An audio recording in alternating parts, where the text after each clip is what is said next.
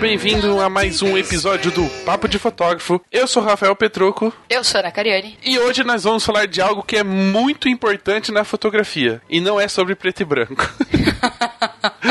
o tema do programa de hoje é color grading e é super importante para você entender como é que funciona o color grade para poder contar uma história, seja ela em fotografia ou em vídeo. Mas antes de apresentar o nosso convidado, vamos ao que é de praxe neste programa, que são as mensagens. Chama as mensagens. Bom dia, majestade. Bom dia, Zazu. Eu lhe trago as notícias matinais. Vá falando. Recadinhos importantes para você que está aí nos ouvindo. Essa semana é a última semana que você pode se inscrever no Papo do Bem. Então Pode não deve. perca a oportunidade. Pode e deve. Estamos contando com a presença de vocês, que é um evento desse tamanho, dessa importância, deste amor pelo próximo, não pode faltar ninguém. Todo mundo que estiver em São Paulo puder dar uma passadinha nos dias 6 e 7 de fevereiro aqui pela região, pode ir lá participar e acompanhar dois dias inteiros de palestras com grandes nomes da fotografia e do design brasileiro. Principalmente a galera de casamento aí que conhece o Celso Modenese, a Vanusa,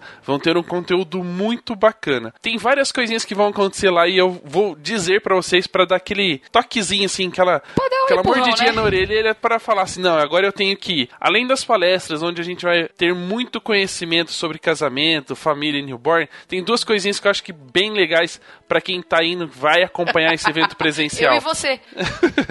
além, de, a- além da gente. Pra quem aí for nos dias de casamento, principalmente, vai ter a Maíra fazendo uma análise das fotografias dos participantes ao vivo. Ou seja, ela não vai dar aquele lógico, aquela bronca geral, mas ela vai dar dicas pra sua fotografia ficar impactante, aquela fotografia que chama atenção e provavelmente pode ganhar algum prêmio caso você inscreva em algum concurso. A Maíra é craque em pegar as fotos, dar uma olhada nela rapidinho e já mostrar um cortezinho, um tom preto e branco que vai chamar muita atenção e vai transformar ela numa foto impactante. Então, para você que vai participar e você que está participando, já começa a preparar o e-mail aí com algumas fotos e mandar pra gente, que a gente vai mandar pra ela, ela vai escolher pra fazer análise lá ao vivo com a galera que tiver presencialmente ali com a gente. Oportunidade única, né? Única, é tipo uma análise de portfólio ao vivo. Isso aí. E a outra coisa também é que para quem gosta aí desse, dessa área de branding, identidade visual, o Celso e a Vanusa no palco vão falar sobre esse tema, mas também vão analisar algumas identidades visuais da galera que estará presente. Também prepara o e-mail aí, escreve pra gente você que já tá participando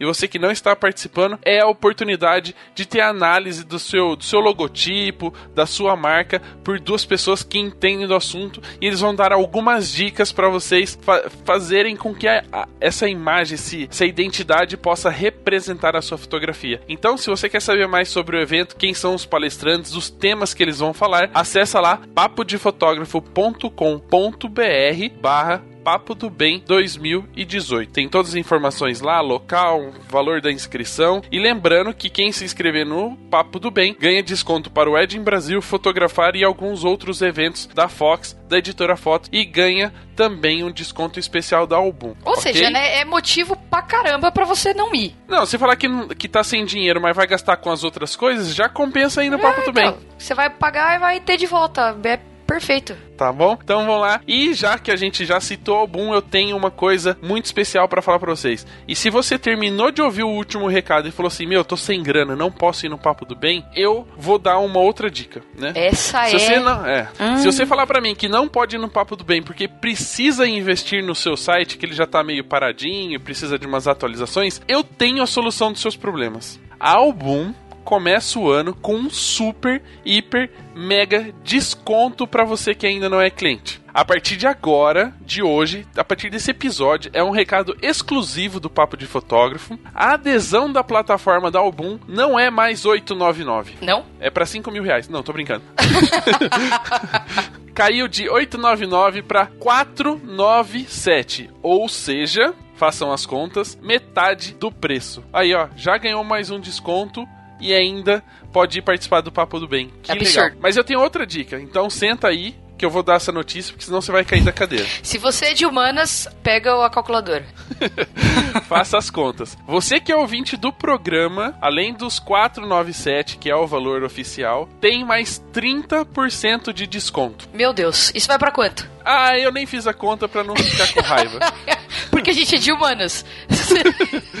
É, eu não sei fazer essas contas. Mas é só calcular aí. 30% de desconto em cima de 497, você vai ter o seu site lá na Album garantido qualidade, atendimento, tudo que você precisar para ter 2018 repleto de clientes. Então, quando você for contratar o site da Album, usa o código PAPO30 BOOM, B O O M. Aí você garante esse desconto. Então faça como eu e a Ana, a Ana e eu, e Nice. muitos outros fotógrafos deste Brasil baronil. Venha para o Boom, uma plataforma para você gerenciar o seu negócio e conquistar muitos clientes. Então acesse agora www.album.com.br. E já que você economizou com o Papo do Bem e com o Album, essa graninha que sobrou aí dá pra você investir numa coisa que vai melhorar o teu trabalho, que é um monitor excelente, um monitor projetado aí pra nós fotógrafos, pros videomakers também. Temos uma qualidade aí absurda de imagem é, e uma coisa fiel, né? Que a hora que sair impresso vai sair a cor que você tá vendo no seu computador, vai sair impresso e você não ter aí nenhum, nem nenhuma dor de cabeça depois. E o melhor de tudo, proteger os seus olhos, que os monitores da Bank são feitos para isso, para não agredir os nossos olhinhos tão importantes. Então, acessa lá www.bank.com.br. E para terminar todo esse conjunto de possibilidades de você atender bem o seu cliente, entregar algo de valor para ele, tem que transformar as imagens, aqueles pixels que você vê no site e no monitor da Bank em algo palpável, aquilo que você vai entregar para o seu cliente. E a Digipix está aqui junto com o Papo de Fotógrafo para poder atendê-lo da melhor forma possível e entregar um fotolivro, um álbum incrível. Além disso, você pode fazer presentes para os seus clientes, né? Aquelas, aqueles mimos, canecas, quadros, muitas outras coisas que tem tudo lá no site da Digipix. Então acesse agora direto.digipix.com.br e veja todas as possibilidades em transformar os pixels que estão no seu monitor em coisas palpáveis, em objetos, em fotolivros e álbuns. Então acesse agora direto.digipix.com.br. E já que a gente já falou de tudo isso, é importante que a gente fale de color grading, para você fazer o conjunto todo combinar, tá bom? Então, Ana, falando nisso, já que a gente tá falando de color grading, a gente vai falar disso. Passa aí um currículo do nosso do nosso convidado de hoje. Quem é o convidado do dia? Bruno Baltarejo é professor dos cursos de edição de vídeo, pós-produção e color grade da Aldeia Coworking e também instrutor de cursos à distância EAD pela Treina Web. Editor, finalizador e colorista desde 2006, trabalhou em diversas produtoras e agências em São Paulo, Paraná e Santa Catarina. Seus principais trabalhos são voltados à publicidade, eventos e curta-metragem para televisão e cinema, assim como materiais para web. Possui diversas certificações internacionais: Adobe Certifying Instructor em After Effects, Premiere Pro, Illustrator, Lightroom, Photoshop e Video Specialist. Nada, né? Em- Quase. Não. Se você tiver alguma dúvida sobre Adobe, ele é o manual de instruções ao vivo em Car News. Então, podem ver no episódio de hoje, podem conferir no episódio de hoje. Roda a vinheta.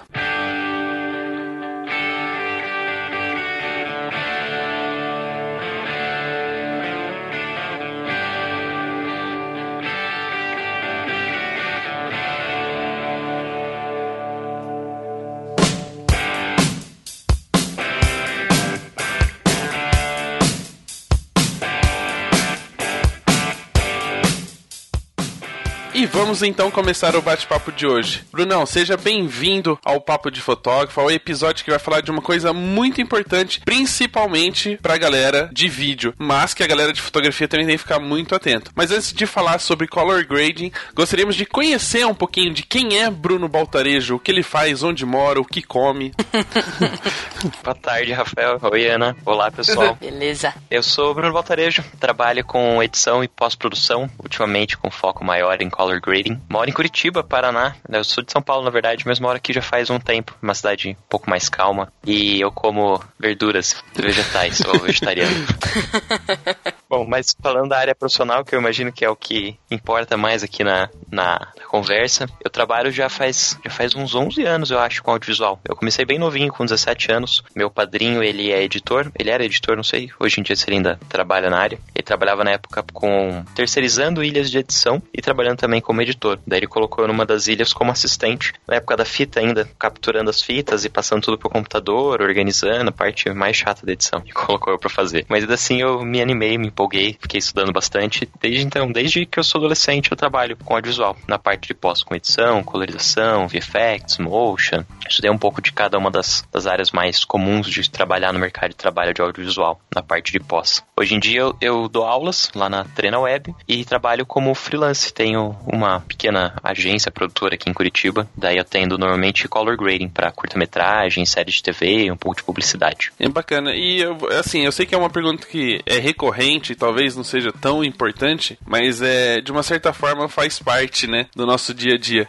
Essa experiência que você teve com, com a fita de, de fazer a decupagem, né, que é a, a palavra do momento no vídeo, ajuda bastante hoje no, no processo digital em, em fazer a captação e, e a decupagem nos softwares hoje que temos disponíveis? Então, é, eu acho que mesmo que não começasse na época da fita, poderia ter esse costume, esse trabalho de trabalhar certinho a decupagem, a avaliação do material, marcar os em altos, fazer a minutagem, tipo, documentar tudo que vai ser feito. É, não acho que eu, que eu tenho essa, essa, esse costume só porque eu comecei na época da fita, mas porque também eu, eu sempre fui um cara organizado. E aí eu acho que muita gente hoje em dia que é organizada, que trabalha com audiovisual, também pode ter esse costume. Mas no geral, a grande maioria das pessoas tem um pouco de preguiça. E o trabalho normalmente é rápido, dinâmico, tem muita coisa para fazer. Então só joga o material na timeline, monta um pouco meio na sorte, sem ter o trabalho de documentar e organizar tudo. Mas vai muito do tipo de profissional e acho também da área que ele trabalha. Se ele trabalha numa área mais complexa, por exemplo, vai fazer trabalhar com cinema, que são várias diárias, às vezes vários meses de gravação com algumas câmeras diferentes, alguns áudios diferentes gravados, e você tem que sincronizar tudo isso, organizar, saber qual que é a cena certa para qual momento do filme, qual que é o take que tá valendo, que não tá. Ele precisa ter tudo isso documentadinho, organizado, que vai vir já do assistente de direção ou de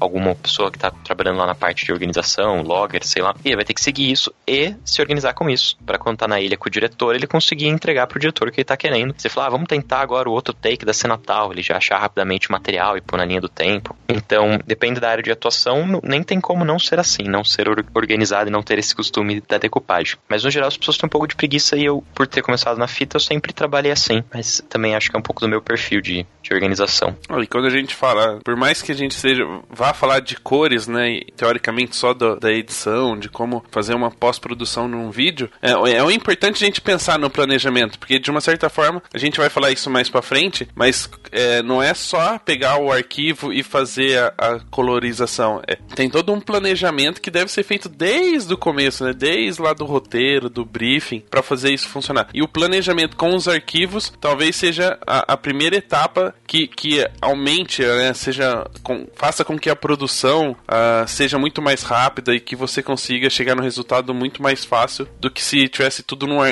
numa pasta só, né? Tipo tempo. É, e, com, sim, e cumprir os prazos e não tá nada errado. Tem que ser organizado mesmo. É, é o, o audiovisual em si, no geral, ele é um trabalho feito em equipe. Tem muitas pessoas que participam. Tem muita gente que é filmmaker independente, que vai lá, filma, edita, coloriza e entrega para projetos normalmente menores, quando vai ser coisa com uma câmera, talvez duas câmeras com assistente. Mas no geral, os projetos mais elaborados, vai fazer um curta-metragem, vai fazer cinema, um longa, vai fazer documentário, vai fazer série para TV, ou série pro Netflix, pro Office, sei lá. Ele é algo complexo de ser feito. E como são muitas pessoas trabalhando, essas pessoas têm que conseguir compartilhar os materiais e as ideias e fazer o mecanismo funcionar. É como se fosse uma máquina e tivessem várias engrenagens trabalhando em conjunto. E se você não é organizado, você tipo, bagunçar toda a sua parte, você vai trabalhar todo o processo, todos os outros colaboradores do projeto. Por exemplo, eu estou atualmente fazendo color de uma série para TV com a Kinopus, que é uma produtora de Londrina. Daí são 26 episódios. Cada episódio tem uns 12 minutos. Foi gravado com a Blackmagic em ProRes, então deu um total de mais ou menos. É, tem 3 HDs de 4 teras, mas deve ter uns oh, 10, 10 teras de arquivo. Desses arquivos tem lá os 20, 26 episódios, se eu não me engano, são isso. E a gente tem as datas certas para entregar. Então ele foi rodado ano passado, acho que ele completou a gravação em agosto. A partir de agosto foi come começou a fazer as edições. Então teve a primeira equipe que estava gravando, depois a equipe de edição, que daí tem dois assistentes e uma editora. Agora ele passou para as etapas de pós, então vem para mim fazer o color os episódios e os materiais brutos, que eu preciso deles para poder fazer o color. E esse mesmo material vai também pro pessoal do áudio. Tem uma equipe que tá só fazendo trilha, uma outra equipe que faz fola e sonorização de tipo do, do ambiente, pegadas, pessoa andando, falando, ou dublagem, quando a fala não tá tão boa, regravar a fala depois. Então são muitas pessoas trabalhando com esses mesmos 10 teras de arquivos em lugares diferentes. A produtora é de Londrina, mas eu tô em Curitiba. Alguns outros profissionais, tipo o diretor de fotografia de São Paulo. Então quando eu vou aprovar o Color, eu mando para ele um link e ele avalia lá de São Paulo. Então você tem que ser organizado, porque senão não tem nem como trabalhar e cumprir os prazos ainda, que é apertado até os prazos. A gente já entregou alguns episódios ano passado, acho que em novembro. Agora esse mês tem que entregar mais 13 episódios e em março mais 8. Então a gravação foi em agosto e até março já tem 26 episódios, todos editados, coloridos, com trilha, com sonoplastia, redondinho. É, é um, é um trabalho complexo e que hoje, com a funcionalidade da internet, né, de poder fazer algumas coisas longe, né, em office, em casa e etc, acaba tendo que realmente ser organizado para o negócio funcionar e dar certo. Porque imagina você faz uma coisa, mexe em, um, em alguma estrutura e o cara que depois vai mexer sai totalmente fora do coisa e tem que refazer, enfim, é, é bem trabalhoso. Aproveitando que você citou esses vários profissionais, é, normalmente quando a gente fala é, filmmaker, né, as pessoas fazem referência a uma pessoa só, a um cinegrafista e etc. Mas existe um mundo por detrás do, do, do vídeo, principalmente, né? Na fotografia existem algum, alguns freelancers, designers e etc. Mas no mundo do vídeo, como você já citou, existe uma equipe gigantesca para produzir aí 12 minutos de um episódio, por exemplo, de um seriado. Como é que é o mercado da edição de vídeo? Você que acompanha aí mais os bastidores, tem crescido? Tem uh, as empresas, as produtoras têm procurado profissionais mais especializados somente nessa parte de pós-produção, de, de edição, de color e etc. Como é que tem, você tem visto o mercado? Tem crescido, tem diminuído? Como é que funciona? Então, dá para ter uma visão otimista ou uma visão pessimista da mesma realidade. Eu, quando comecei a trabalhar com audiovisual, eu comecei como assistente na ilha de edição do meu padrinho. E daí ele tinha alguns computadores com placas de captura da Mojo, Betacam, é, mini DV, aparelho de captura mini DV, são vários equipamentos que eram necessários e eram caros. Então ele tinha um, um baita investimento em hardware, em equipamento para fazer tudo aquilo acontecer e para poder alocar para algumas produtoras diferentes. Então não era qualquer um que poderia trabalhar com audiovisual. Teria que ter os equipamentos para ser uma produtora e daí você trabalharia para essa produtora como um contratado. Mas tinha a, a instituição produtora de vídeo e produtoras enormes. Quando vim aqui para Curitiba tinham várias que eram muito grandes e tipo você tinha que trabalhar numa dessas. Ou talvez alguma produtora menor para de casamentos, que ainda assim tinha a câmera, a captura de mini DV e o computador. Mas às vezes uma estrutura um pouco menor, mas ainda assim uma estrutura cara. Você não poderia simplesmente falar, ah, eu vou pegar 100 mil reais que tem na minha conta e comprar umas fitas mini DV, um aparelho de beta, um mojo.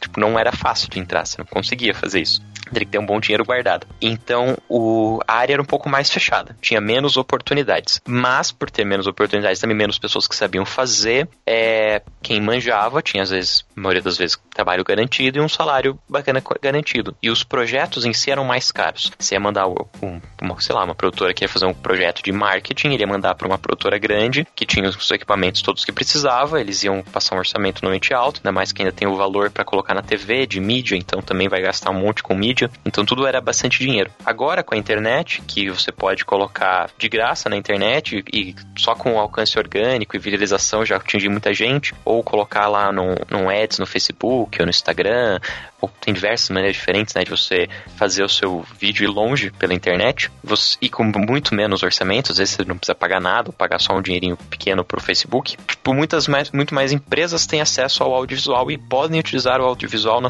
no seu marketing, na sua divulgação, ou simplesmente para viver de conteúdo, que antigamente não era possível. O cara, com facilidade, sair com uma fita mini DV para fazer uma viagem e viver gravando essa viagem, viver de conteúdo disso. Agora é fácil. Então abriu muito as possibilidades de audiovisual. Muito mais pessoas conseguem trabalhar com audiovisual, porque agora as câmeras são baratas, você só espeta o cartão SD na, no computador sem precisar de nenhum equipamento de captura caro. E então muitas pessoas começaram a trabalhar com audiovisual independentes e muitos projetos ficaram baratos. Antigamente um projeto de marketing que ia custar lá 500 mil, pode custar agora 3 mil, 2 mil. E o cara penchinchar e achar um profissional que faça por 100, por 200.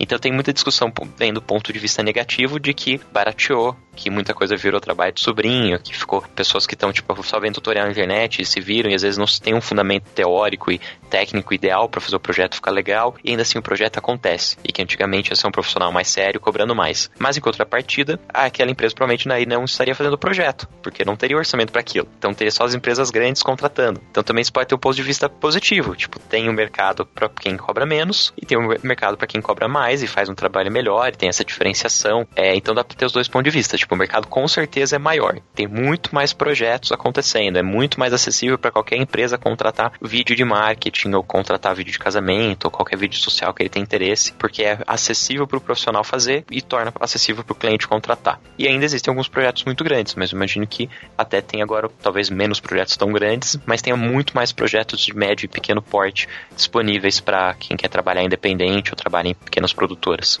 Mas o perfil produtora grande, ele, ele é um perfil que já não existe mais tanto. A maioria das produtoras bem grandes aqui de Curitiba, onde eu moro, moro estão fechando ou diminuíram seu tamanho, mudaram para o sistema de mais de freelance para se manter nesse novo formato, nova dinâmica do mercado. É, e tem a questão também da tecnologia, né? Como ela vem avançando, mais pessoas, é, além de terem acesso à possibilidade de produzir algo, também a, aumentaram seu, suas qualidades pela quantidade de conteúdo que tem disponível na internet em que eles podem desenvolver ainda mais o seu, seu trabalho e seu talento, né? É, exato, na verdade é, é bem isso mesmo. Tipo, tem umas pessoas da, das antigas, né? O pessoal mais velho, que tem um preconceito com a nova geração e o novo sistema, a nova dinâmica do mercado. Padrão, né?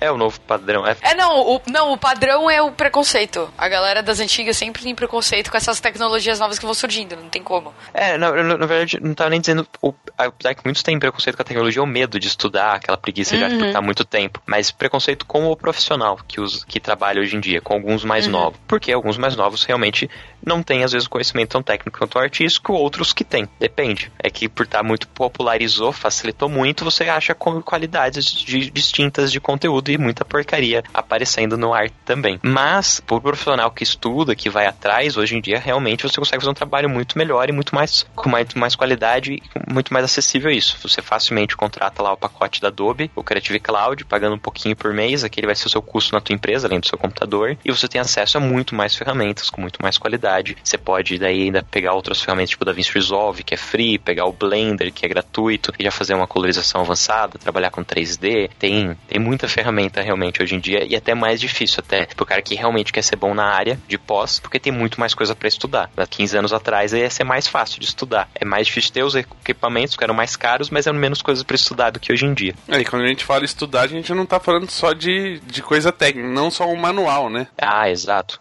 É, toda a parte de linguagem.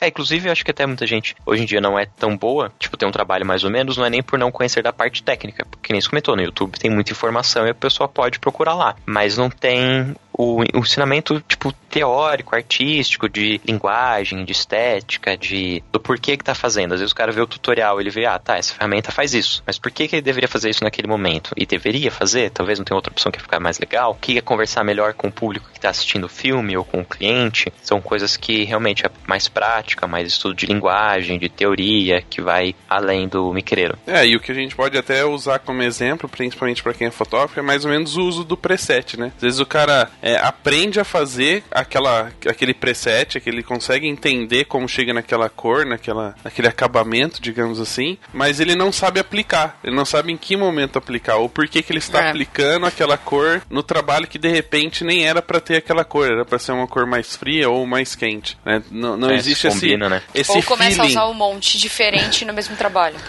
Nessa foto ficou melhor esse, essa foto ficou melhor esse, aí vira uma bagunça, né? Parece que 15 pessoas trataram o mesmo casamento. é, no audiovisual tem isso também. Colocar todos os tipos de transição possível, de efeito, aí fica uma bagunça, parece um slideshow.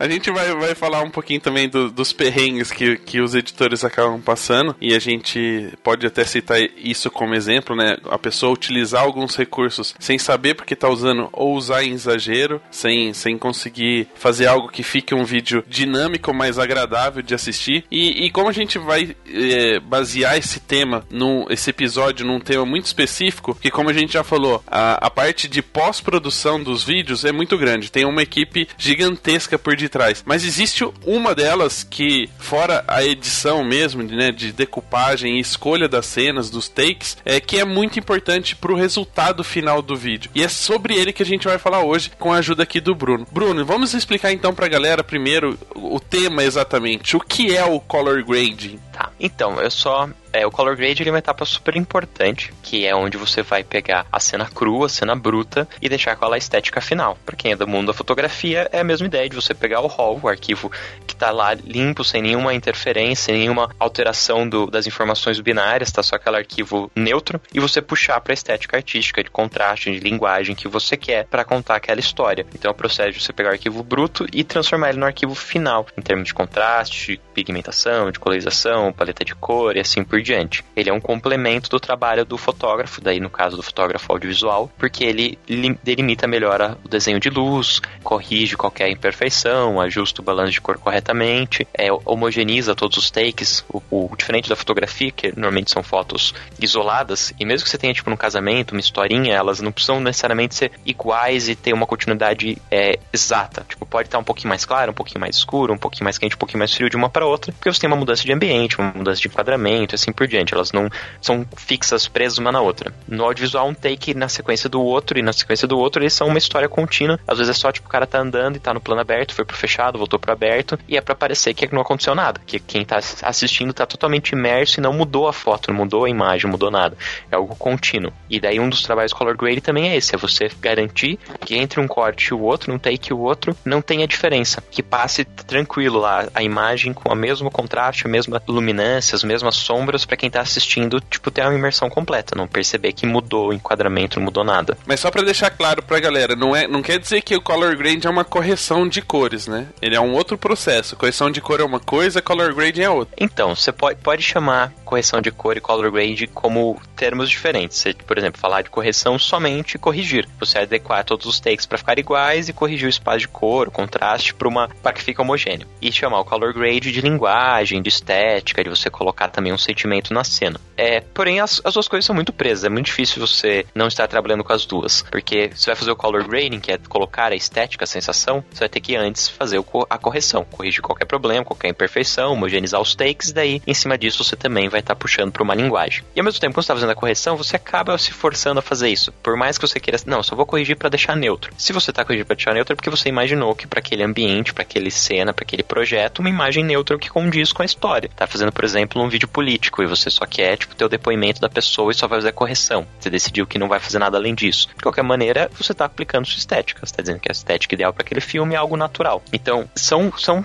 realmente definições para coisas diferentes, mas os softwares são os mesmos, os processos são os mesmos, só o mindset às vezes que muda um pouquinho, que no Color Grade você já está pensando realmente em estética, em linguagem, e às vezes em correção você só está parando um pouquinho antes e só pensando em, em correção e homogeneização. Mas são muito atrelados as duas informações. Normalmente você está trabalhando as duas juntas. É um processo que quando a gente começa a ouvir sobre, né, você já começa assim, meu, que trabalho que isso deve dar, né? Tipo, quanto tempo normalmente você passa? Você tem ideia de, de período assim que você passa normalmente fazendo, sei lá, vamos citar um episódio aí de 12 minutos. Quanto tempo você leva mexendo na, na, na parte de cores só uhum. do, do, do, vídeo de 12 minutos? Pois então, é, não é algo tão simples. Eu imagino até que é a mesma cenário, a mesma coisa que os fotógrafos estão assistindo passam. Porque quando eu ainda tratava foto, para mim era, eu passava por isso também. Eu recebo o material do cliente. Aí imagine que o cliente é um bom diretor de fotografia, que no caso dessa série foi a direção de fotografia é assinada, feita pelo Carlos Zeber, que é um diretor de fotografia de São Paulo muito bom. Então já tá tudo muito bem construída a luz, muito bem direcionada. Porém, ele gravou com a câmera Blackmagic em ProRes, que é uma câmera que grava bem lavado, com aquele perfil log para aproveitar bem a latitude. Então eu tenho que tirar daquele espaço de cor lavada e realmente trazer o contraste e as cores que ele tinha imaginado. Mas tem uma, uma direção de fotografia muito boa, somente onde são os ambientes de estúdio, ambientes fechados, com luz controlada. Então, quando são essas, esses episódios que são muito em estúdio e que eu sei que o diretor de fotografia é bom, eu vou fazer rápido. Ontem mesmo eu comecei, eu cheguei em casa, tava trabalhando fora, tava em reunião com os professores, eu cheguei em casa, era uma, umas 10 horas, 10, 11 horas. Deu umas 11 e meia, eu comecei a trabalhar num episódio e eu terminei, era umas 3 da manhã. Então eu fiz em umas 3 horas e meia um episódio. Mas teve outros episódios que estavam com duas câmeras gravando junto. O outro câmera, não sei se não, não era tão bom, ele teve um pouco mais de dificuldade com a câmera. e era.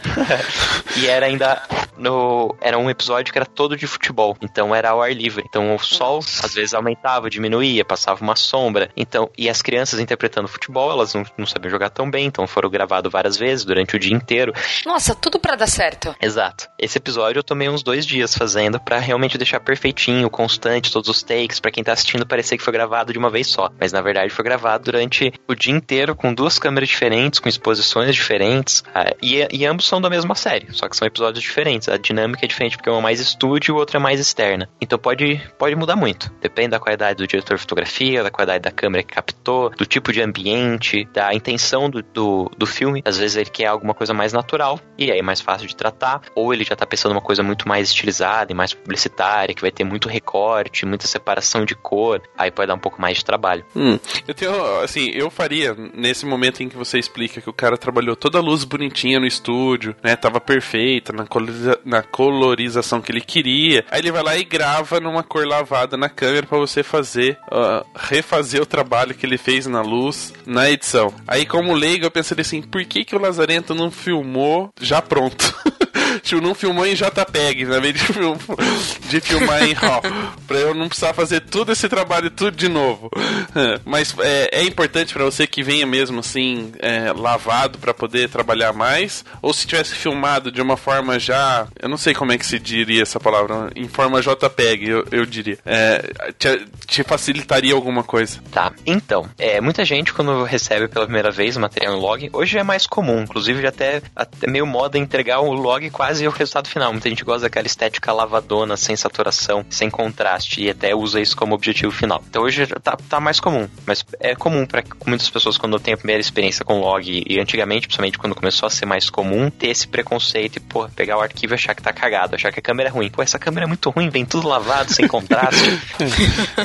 tem, tem um propósito para isso, é pra, principalmente em câmeras tipo a, a, Sony, que grava em. Ela grava em S-Log, mas o arquivo é um arquivo super comprimido, um, um codec de compressão H264 ou AVC-HD, muitas câmeras são AVC-HD, são codecs que são muito comprimidos, que perdem muita qualidade de, de arquivo, que tem uma probabilidade de bits baixa, que é só 8 bits, que nem o JPEG, então ela não, não, não retém muita informação. E daí esse, esse cálculo do log tenta aperfeiçoar a escrita do arquivo para aproveitar o máximo de informação possível dentro daquela limitação do codec do arquivo que está sendo gravado. Ele é principalmente para aproveitar a latitude, a diferença entre o claro e o escuro. Em vez do arquivo já vir bem contrastado, ele vem tudo acinzentado, mas ele consegue colocar mais variações de luz no mesmo arquivo, aproveitar mais o céu, que em vez de estourar vai ficar mais cinza, mas vai ter um pouco da textura, aproveitar um pouco mais as sombras, que em vez de ficar preto vai ficar um cinza escuro, mas vai ter um pouco da textura, e vai estar tudo armazenado naquele arquivo 8 bits, e daí na pós-produção você consegue esticar esse 8 bits, o contraste, e deixar daí com a aparência final, porém ainda assim mantendo o céu sem estourar e a sombra sem estourar. Quando você grava numa câmera que grava em RAW, que tem uma probabilidade de bits maior, ou que pelo menos é 10 bits, mesmo que já esteja um pouco mais contrastado, ela tem informação suficiente no arquivo, às vezes, para reter aquele espaço extra que passou da luz das altas e das baixas. Mas principalmente os arquivos que têm baixa qualidade de codec, por exemplo, DSLRs e mirrorless, que são arquivos são mais compactos, é super importante o uso desse S-Log para preservar a textura no arquivo, para que você possa depois na pós-produção definir se você quer ter o céu com textura, se quer ter as sombras com textura, você deixa, só aumenta o contraste, ou se quiser eliminar, você elimina, mas você tem o arquivo lá, você tem as informações para trabalhar. Até no caso termo que você comentou, que no fotografia seria tipo, a câmera pode fazer em JPEG ou em RAW. Na câmera de vídeo, ela vai fazer um vídeo. Algumas câmeras até têm a opção de filmar em RAW ou entregar num ponto MOVE. Outras só vão entregar lá no MOVE, no H264, no MP4, no, no, na extensão MTS, depende daí que câmera que é, mas já vai vir um arquivo comprimido. Mas esse arquivo comprimido pode ter um espaço de cor no qual ele opera,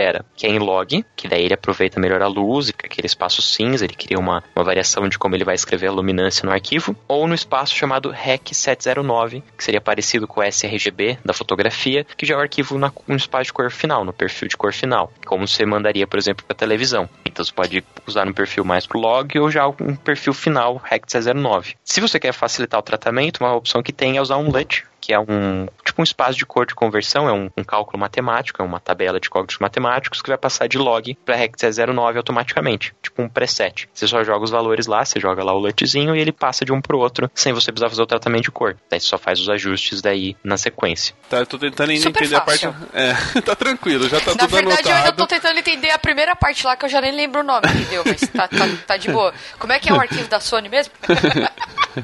a gente vai sair um pouquinho dessa parte técnica, assim, de, tão, de falar do, dos arquivos, que é muito complexo, mas pelo menos a galera de vídeo aí tem uma boa base para entender como é que funcionam os arquivos. Ô, oh, na boa, eu nunca mais vou reclamar de tratar foto, velho. Ah, é que o vocabulário é diferente, mas dá para fazer associações com o tratamento no Lightroom, ele é parecido. Imagine, por exemplo, na câmera, você vai fotografar em JPEG, e daí você escolher que você vai deixar no perfil da câmera em neutro, uhum. ou você vai personalizar o perfil da câmera já botando muito contraste, muita saturação para já ficar próximo do final. Uhum. Você tem essas opções, você pode fazer um JPEG neutro ou muito forçado. Se você fizer muito forçado, na hora que você for tratar no Lightroom, no Photoshop, aquele JPEG, você não vai conseguir recuperar muito do é, que você, você forçou. É, mas você fotografar neutro, você pode expandir depois se quiser. Seria uma ideia parecida do log. O log é esse perfil mais neutro. E o Rex é 09, que seria o normal, o padrão para televisão, seria o perfil já mais contrastado, mais próximo do resultado final. Hum. Quem filma sabe. Quem não filma vai ter que aprender, porque é muita coisa. Deixa ser pra galera de vídeo. Então vamos falar um pouquinho da importância do, do color grading pro nosso pro trabalho. Pro nosso trabalho não, porque eu ainda não, não faço esse, esse processo, nem na minha fotografia, muito menos nos meus vídeos que eu ainda não filmo. Mas falando um pouquinho do, do color grading, como é que é e como, qual é a importância dele é, na parte da história mesmo, esteticamente falando do, dos episódios ou dos vídeos de casamento que a galera acaba produzindo, como é que é, é como é que faz pro, pro color grading fazer parte dessa história? Qual é o estudo, quais são, uh, digamos, os os itens que se deve cumprir para poder aplicar ele da melhor maneira possível no vídeo. Tá. Então, o color grading, ele é uma extensão do trabalho do diretor de fotografia, que às vezes até o próprio profissional vai fazer direção de fotografia e vai fazer também o color grading. Seria a etapa de revelação do arquivo, mas ele é uma continuação do trabalho. Tem que ter já na parte da gravação um pensamento correto na hora de utilizar a câmera, se vai ser só, se vai ser um casamento, vai ser uma coisa que você está captando, mas que você não está produzindo, tipo um casamento, uma formatura, ou você vai fazer um documentário, você vai chegar na casa de alguém, vai filmar com as as condições do local, sem ter um cuidado certo na câmera, talvez escolher um posicionamento melhor para luz e para a ideia que você quer. E aí o color que vai resgatar melhor aquilo, vai poder direcionar mais o olhar, talvez tenha algum elemento na cena que você não quer que apareça tanto, você pode criar umas sombras na hora do tratamento de cor, ou puxar a temperatura de cor mais quente para alguma área, puxando, por exemplo, o ator para o primeiro plano, deixando um pouco mais frio o segundo plano. Com o DaVinci Resolve, os plugins que ele tem OFX, você pode talvez criar uma profundidade de campo que não tinha e colocar daí um, um ruidinho por cima para disfarçar criando uma película, tipo um ruído de película. Então você tem várias opções artísticas que você pode aperfeiçoar na pós. E no caso de uma produção tipo uma série, um cinema, na pré já vai ter um pensamento da paleta de cor, um estudo de arte, do, de como que vai ser as sensações e os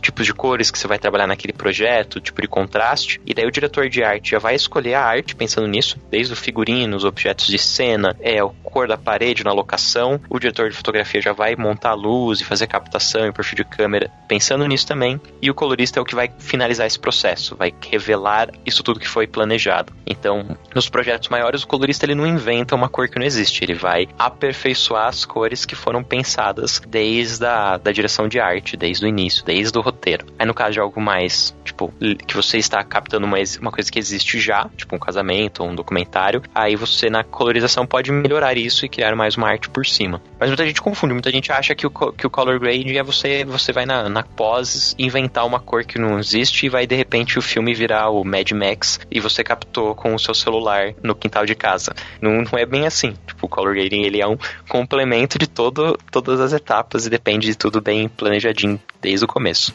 É, eu ia usar alguns seriados, né, que a galera acaba assistindo, e, e talvez para mim muito visível que o, o, color grading faz diferença na, na no vídeo e na, na, na, como conta a história, porque ele uhum. realmente transmite a sensação, é o, é o seriado Vikings, né, que se passa lá no, na Noruega, no, na parte mais fria da Europa, e o filme, o seriado inteiro é, é, é cor azul, assim, tudo muito puxado pro azul. E quando eles vão pra França, meio que no verão, assim, é uma época que dá uma esquentadinha porque eles não estão mais na, na, parte gelada da, da história. É, é, é, mais ou menos esse o objetivo do color grading. Mostrar quando há essa diferença, por exemplo, mudança de ambiente, mudança de países, em, em, em um pouquinho de uma tonalidade de uma cor, mostrar e, e, ajudar a contar a história que o filme já está contando através dos atores e, e do roteiro. Exato. Essa é uma sensibilidade que o cara que tá fazendo color tem que ter bastante. Tipo, pensar como utilizar as cores alinhadas com a narrativa para ajudar a contar a história. Por exemplo, nessa série que eu tô fazendo, no começo o diretor passou a ideia dele, qual que é o briefing, quais são as tonalidades que ele gosta mais, os tons de cor, como que eles já tinham pensado na direção de arte, na direção de fotografia. E daí eles me mandaram os materiais, mas são vários episódios diferentes. Eu tinha uma noção geral do que eles queriam, mas cada história é uma história. Então cada história tem um tipo, às vezes, de paleta de cor um pouco diferente, de sensação um pouco diferente. E como a gente tá com os prazos de entrega agora próximos para janeiro, e eles estão muito focados em finalizar as edições que ainda faltam, principalmente para a próxima remessa, eles não ficaram tão em cima do color. Ele, tipo, já me passou a ideia geral, eu já entreguei uns episódios, eles estão curtindo, então eles me deram a liberdade artística de ir seguindo os próximos episódios, seguindo o feeling que eu achava que combinava mais, e daí eu mando para ele para eles aprovarem. Em várias situações, você tem que tomar uma decisão. Você tem uma cena, que nem eu tava, que eu tava colorindo ontem à noite. Começa numa cena, é um, uma escola de balé, tem as duas irmãs gêmeas lá dançando, uma das irmãs tá curtindo e a outra não quer saber do balé, e daí ela sai, vai andando e chega numa outra sala que tem uma moça tocando bateria, e ela quer aprender a tocar bateria. Então o plot é mais ou menos isso. Uma das irmãs tem um sonho de ser bailarina e a outra quer tocar, ba tocar bateria, né? Então ser mais roqueira. E daí a luz no primeiro plano, na, na, no balé, ela tava muito quente na temperatura de cor da imagem. Era tipo tudo meio um dourado, um amarelo. Só que eles tinham colocado uma fumaça, deixando tudo bem difuso. E o vestidinho, as roupinhas de balé, elas eram rosinhas. E eu achei que combinava mais fazer uma coisa meio pra um, pra um púrpura, pra um roxo, deixar algo tipo mais. esses tons mais azuis e bem claro, combinando com essa fumaça que tinha, pra ficar algo meio angelical ali dentro. E daí quando a menina vai saindo, ela vai para outro ambiente, um ambiente um pouco mais quente, um pouco mais escuro, que é onde tem a bateria, tá um ambiente mais rock and roll. E daí eu criei tipo uma separação de cor dos dois ambientes, mesmo sendo na mesma locação. E tirei aquela temperatura de cor quente que tinha no balé e puxei o balé todo para um tom azul um pouquinho roxo, que eu achei que combinava mais com o local. Aí, como eu tinha essa liberdade, eu mudei totalmente aquela aparência de cor daquele bloco. E tomei um cuidado para que todos os takes daquele bloco ficassem bem, bem próximos. E daí, em alguns momentos, a menina tem, tipo, uns sonhos. Ela tá, entra num, num mundo lúdico. Tipo, ela tá conversando com a irmã ou com a mãe. E daí ela se imagina como uma grande bailarina num palco, com um desenho de luz super legal. Daí eu puxei aquela luz magenta ainda mais forte, com um contraste com o tom de cor da pele laranja. E daí a outra menina que ela sonha que ela é baterista. Daí também fiz um ambiente mais quente. Então, meio que pra separar as duas meninas. Uma que é da bateria, vive tanto o sonho lúdico quanto o real no ambiente quente. E a outra do balé é um ambiente mais pra um roxo, pra um magenta. Que eu achei combinava mais, provavelmente puxando pra roupa do, da roupinha dela de balé. E é, um, é uma escolha artística. E eu escolhi essa escolha artística porque eu achei que era o que combinava mais. Um ficou uma coisa, um mundo de fantasia mais pro roxo e o outro um espaço mais quente, com umas sombras mais pesadas, mais rock and roll. Exatamente pensando nisso. Tipo, o que que passaria a sensação mais legal, criaria diferenciação entre as duas irmãs e criaria esses dois ambientes diferentes do mundo de cada uma delas. Não, então é todo, toda uma preocupação em, em manter ainda, mesmo que, que sejam é, situações diferentes que contem duas histórias separadas, né, entre aspas, mas que mantenham uma relação uma com a outra para não parecer que são dois episódios misturados, né? É, para que, que é parte da mesma série. Então tem um cuidado para saturações estar tá no mesmo limite dos outros episódios, pro contraste estar tá dentro do mesmo limite, a mesma intenção dos outros episódios, mas ainda assim conte uma história própria naquele episódio. Então ele tem uma estética geral, mas assim tem variações dentro da sua narrativa. E aí, por exemplo, nessa que as, tinha esses dois ambientes, uma casa, uma sala eu pus mais quentinha roxa, uma mais fria pro roxo, outra mais quentinha.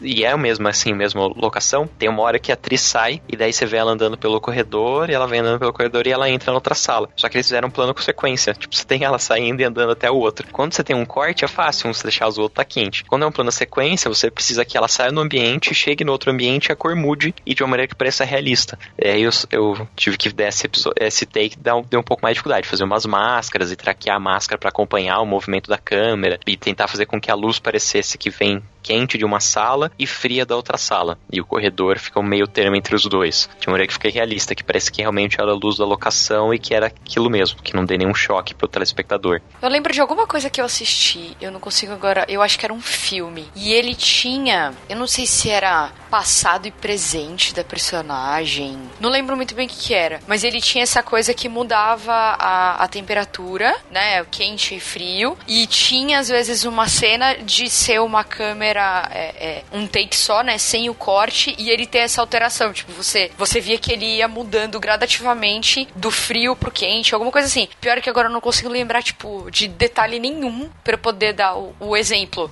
Tipo, eu não lembro quem era, se era filme, do que, que se trata. Eu sei que, tipo, você falou, eu lembrei perfeitamente disso. E aí eu imaginei, tipo, o trabalho. Porque eu lembro que quando eu vi, eu comentei, eu falei, meu, imagina para deixar essa cor desse jeito, de dar essa sensação sem ficar tosco, né? Porque você tem que tomar muito cuidado pra não ficar tosco, não parecer que você realmente mexeu na cor. É por isso que tem que ter um bom trabalho já na pré, tipo, do diretor uhum. de fotografia e o pessoal de arte pensar bem para que já fique legal no final, para que não seja algo forçado no final e acabe parecendo tosco. Mas a, nessa série que a gente tá trabalhando, eu usei algumas vezes recurso assim, tipo, quando ele entra no espaço lúdico, a gente muda bastante a temperatura de cor para que é um filme com público mais infanto-juvenil. Talvez eles não se liguem que, apesar que eu acho que o pessoal hoje em dia é super esperto. Eu vejo meu filho de 3 anos, ele se liga às vezes uma coisa no filme que eu não me liguei. Mas para evitar que a criança não, não se perdesse e achasse que ainda é realidade, a gente tenta quebrar bastante a cor entre o espaço real e o espaço lúdico para que ele entenda que saiu daquele ambiente é outro ambiente. Então muitas das vezes foi isso, foi mudança de temperatura. Tipo, ele tá na sala da casa dele com uma temperatura normal, mas aí quando ele entra num espaço lúdico que tá imaginando, às vezes vai muito mais frio, se ele tem uma,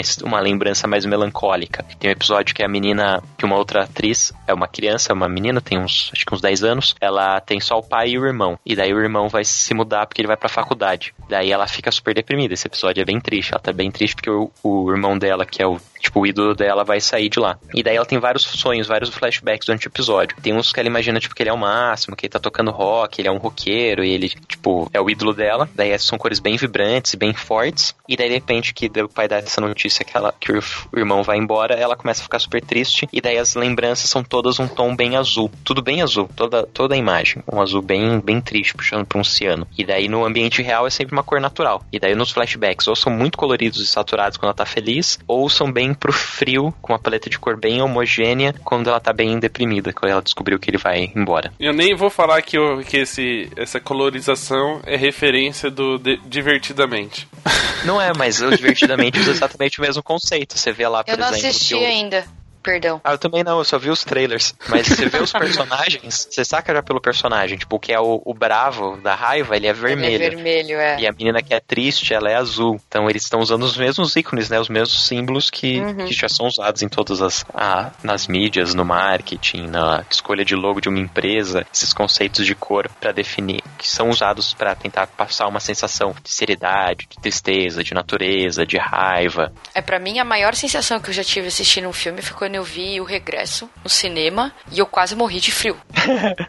é, mas era o ar-condicionado do cinema, que é normal. O ar-condicionado. Então, vamos lá. Eu tô acostumada com o ar-condicionado do cinema ser sempre gelado. Então, em hipótese alguma, pode estar o calor que for. Eu não vou no cinema de short, de vestido. Eu sempre vou no cinema de calça e levo uma blusa. Porque eu sei que eu vou ficar com frio. Porque o ar tá sempre lá embaixo. Só que assim, o filme, 100% é, dele é na neve. E tinha hora que foi, mano, eu tô com, eu tô sentindo acho que a, o mesmo frio que o Leonardo DiCaprio tá sentindo. E aí, e tipo, a gente sabe que aquele filme, o diretor de fotografia foi extremamente incrível e inteligente e ele filmou nos horários corretos para ter a luz que ele precisava, a temperatura que ele precisava. Óbvio que também teve, né? Foi feito todo o tratamento depois, mas assim, ele foi o mais fiel possível do que realmente estava acontecendo. E tipo, passou essa sensação total dentro do cinema e eu tenho certeza absoluta que a culpa não foi só do ar-condicionado. Tipo, o meu subconsciente tava me dizendo que tava muito frio. É, mas a ideia no cinema é exatamente essa: você trabalhar bem com as cores, com a composição, para criar essa sensação mais possível dentro do telespectador. Que ele realmente tenha uma imersão e ele sinta aquilo. Que ele passe raiva junto, que ele fique triste junto. Então a música já muda para dar essa sensação, a cor vai mudar, o contraste. Tudo para tentar fazer com que o telespectador realmente sinta aquela sensação que o diretor quer que ele sinta. E a cor é uma parte importante disso. Pois é. Você tem falado muito da parceria, né? Dessa, dessa comunicação com o diretor de fotografia e etc. O que é mais importante para um colorista? É ele receber um bom briefing, né? De, e, e, ter essa relação muito próxima com, com o diretor de fotografia? Ou ele participar da, das gravações também ajuda bastante, porque aí ele consegue entender qual que é o, o objetivo, qual que é o feeling da, daquela cena? Então, se ele vai trabalhar como colorista, colorista mesmo, ele não é. Lá, ele não trabalha na produtora fazendo vários cargos, tipo, edita, finaliza, faz VFX e participa às vezes da gravação. Quando ele é, ele é só colorista mesmo. Ele não vai participar da pré, ele é um cara que vai receber o briefing, vai ter uma conversa, uma reunião com o diretor ou o diretor de fotografia. Normalmente eu gosto, tipo, já chamar ele pra ilha, depois que eu descarreguei o material, já tive uma primeira conversa por e-mail, eu chamo ele na ilha para fazer um primeiro color com ele do meu lado. Então eu já tenho mais ou menos uma ideia do que ele quer, às vezes eu até já fiz alguns estudos, alguns exemplos em casa seguindo essa referência que ele mandou, mas ele vem aqui no escritório, vê no monitor calibrado, no monitor profissional, no monitor grande, como tá ficando, a gente faz alguns testes, eu apresento, que eu já brinquei um pouquinho, e daí a gente define, ah, é isso que a gente quer. Mas aí não é o filme todo, a gente pega, tipo, os takes, as cenas mais importantes do filme, tipo, cenas chaves, e eu faço alguns exemplos nessas cenas chaves. Daí ele aprova, sai daqui do escritório já com, ah, essa é a definição de cor que a gente quer. Então a gente tem esse briefing, essa conversa, primeiro relacionamento, depois que ele fechou a ideia, o resto eu vou seguindo por conta. E eu acho que assim, eu acho que é a melhor relação, porque não tem como você ir nas diárias de gravação acompanhar, ainda mais se você trabalha como colorista diariamente, fazendo vários projetos diferentes. Porém, quando é numa produtora, você trabalha junto com uma equipe, você é parte da equipe, se você puder participar, é legal, é ótimo. Você vai estar lá junto com o diretor de fotografias, vai aprender um pouco sobre luz, você pode dar algumas opiniões, o que pode funcionar, o que não funcionar. Se tiver uma ideia mirabolante, pode já descarregar no DaVinci Resolve, fazer um teste na hora e já apresentar na hora se deu certo ou não. É algo divertido, mas vai muito da realidade do set, do projeto, para ter essa possibilidade. É, e trabalhar no set dá pra dar aquela cutucadinha no cara e falar, mas dá pra mudar um pouquinho aquela luz pra já ficar melhor pra eu editar pra fazer a, a cor depois? Não tem essa? Pode ser. Também pode ser o contrário, o cara aproveitar que o colorista tá no set e falar, putz, isso não deu certo, mas você resolve lá depois, né? E daí ele já joga pro cara e não, não se preocupa. Padrão, né? Padrão. Uma perguntinha para quem ouve, né? Normalmente nossos ouvintes são puxam um pouquinho para área de casamento. É possível usar o color grade em filmes de casamento, mesmo sabendo que é, é quase um documental, né? A gente acaba fazendo o que tá lá? Então, não só é possível, como eu acho que é obrigatório color grading em correção de cor. Eu acho que, na verdade, todo projeto audiovisual, todo produto audiovisual, e até fotográfico, design, vai ter um processo de colorização. No caso do audiovisual, que seria o correção de cor, o color grading. Por exemplo, no casamento, é muito raro que seja uma câmera só. Até não é nem seguro você ir com câmera só. Porque se der uma cagada com essa câmera, você não tem mais o casamento. Se tiver dois câmeras, pelo menos, se der um problema com um, você tem um cara de backup e faz pelo menos uma edição mais simples. Então, com certeza vai ter pelo menos duas câmeras. Então você já tem um trabalho para ajustar as diferenças entre as duas câmeras. E além de ter as duas câmeras, você vai gravar do decorrer de várias horas e vai dar diferenças na fotometria. Então você tem um trabalho para ajustar a fotometria. E daí isso já é parte de correção de cor, que já é um trabalho que eu acho obrigatório. E daí em algumas situações vai ter muita. vai estar muito escuro, daí vai ter muito ruído, aí você vai querer tirar um pouco daquele ruído. Ou talvez você queira tirar um pouquinho de ruído também nas cenas que não tinha, para ter uma estética de ruído homogênea entre todas. Talvez você goste de um grãozinho na imagem, você queira aplicar. É, então tem esses trabalhos de finalização. Às vezes apareceu algum elemento na cena que você não quer e você precisa responder com uma máscara, ou alguém tava com uma peça de cor que chamava muito mais atenção do que da noiva e você quer esconder um pouquinho. Então tem essas etapas também de finalização que você pode fazer. Mas depois disso, você pode ir além ainda, daí pensando já em color grading e colocar uma emoção. Tipo, em determinadas situações, você fala, ah, essa daqui, que ela tá mais emotiva e mais triste, talvez eu puxar pra um tomzinho um pouco mais frio, fique legal. E daí, conforme o filme vai passando e tem esse momento de superação, eu posso puxando pra um tom mais dourado. Ou se foi uma coisa ao ar livre, você quer dar aquela cara de golden hour, com o sol bem dourado entrando, bem quente. Talvez está sendo gravado na praia. Ou a história do casamento, tipo, é um casal que sempre se encontrou, choveu, e daí no casamento choveu. Você quer dar um clima assim, meio tipo de chuva, mais friozinho e e mais acinzentado. Tipo, é, você pode daí brincar com, a, com as emoções do filme igual. Desde se tenha captado com, a, com uma câmera boa, de preferência algo em S-Log, em Log, em V-Log, no caso da Panasonic, para que você possa ter um arquivo inicial bacana, que você consiga explorar ele, vai ser não só fundamental, como super importante para você criar um diferencial no teu filme. É, e, e, é importante que, de uma certa forma, eu, eu fico imaginando como cliente, né? Se eu tenho uma equipe de fotografia e uma equipe de vídeo. Seria até interessante interessante que, que se fossem equipes diferentes, se forem profissionais diferentes, né, que não trabalham no mesmo estúdio, que de uma certa forma se converse para entregar um trabalho homogêneo, né, para que quem vê o álbum, quem vê o vídeo possa entender que é o mesmo casamento. Mas quando o trabalho é da, da mesma equipe, né, que são o mesmo estúdio faz a foto e o vídeo, é importante que eles vejam o trabalho um do outro para também ter essa aparecer um negócio muito, sei lá, neutro no sentido de é, né, branco é branco, o amarelo é amarelo, não muda nada. E o outro puxar muito pro amarelo para deixar mais romântico, ou puxar mais pro frio porque foi num lugar mais, mais aberto. Não sei como é que uh, a pessoa poderia editar isso. Mas é importante que, que haja essa, essa, essa ligação entre os dois trabalhos para também contar uma história só, né? Sim, e até na própria equipe de filmagem. Eu trabalhei um tempo, quando comecei, uma produtora que fazia de tudo. Fazia campanha política, fazia filme institucional, fazia documentário, fazia marketing, fazia casamento, fazia formatura. E daí eles, como eles faziam de tudo, mas o foco deles tentava ser a maioria das vezes publicidade, eles tinham uma equipe para publicidade, mas não tinha muitas equipes disponíveis. Aí se num fim de semana fechava várias coisas, eles pegavam muito freelance. Então direto quando você podia ir no casamento ter três, quatro pessoas diferentes filmando, e às vezes alguns são freelancers usando equipamentos diferentes e que tem um conhecimento diferente da câmera e eles não estão entrosados, não tem uma conversa, e daí você vai receber o material, eles são totalmente diferentes. E daí é muito difícil de você homogeneizar e deixar próximo. Quando são câmeras de marca diferentes, com perfil de cor diferente, com fotometrias diferentes, e você quer tentar deixar igual, como tivesse sido gravado com uma câmera só. É um pesadelo. Daí seria super importante, porque antes a equipe se junte, converse, de preferência esteja usando câmeras parecidas, no mínimo da mesma marca, escolha o mesmo espaço de cor para trabalhar, tente estabelecer uma ideia de fotometria, se vai ser puxando um pouco mais pro claro, um pouco mais pro escuro, se vai ser bem certinho no centro da fotometria, se tá fazendo essa fotometria pelo cenário ou pela pele das pessoas pessoas, não sei. É tipo estabelecer uma maneira de tentar deixar todas as câmeras próximas em questão de luminância e contraste e em perfil de cor. E de preferência, se for a mesma câmera, ele já vai ter a mesma ciência de cor também, deve ficar ainda mais parecido. Quando é, por exemplo, série de TV, publicidade, filmes, é comum usar duas câmeras iguais, tipo no caso da série eram duas Blackmagics, e ainda tem um cartão de cor, tipo um color checker, só que é um pouco maior que o para vídeo, e aí você aponta esse color checker para as duas câmeras, e na hora que você vai jogar no color grading, no DaVinci Resolve, ele faz uma análise do cartão de cor. E daí ele já cria um perfil de cor igual para as duas câmeras. Então também é uma saída que pode ter na hora da gravação do casamento. Todas as câmeras param no ambiente, apontam para o color checker, cria um perfil de cor daí na pós para tentar deixar o mais parecido possível. É, fica aí. Para você que passa muito tempo tentando ajustar a cor dos seus vídeos, já fica a dica, né? Planeje uhum. antes, ajuste as câmeras e ainda utilize alguns recursos que o Bruno tá dando a dica aqui para não, não ficar depois, passar mais de não sei quantas horas na frente do computador computador tentando acertar a cor. Eu achei que você fosse falar passar raiva depois, mas. É, também. também.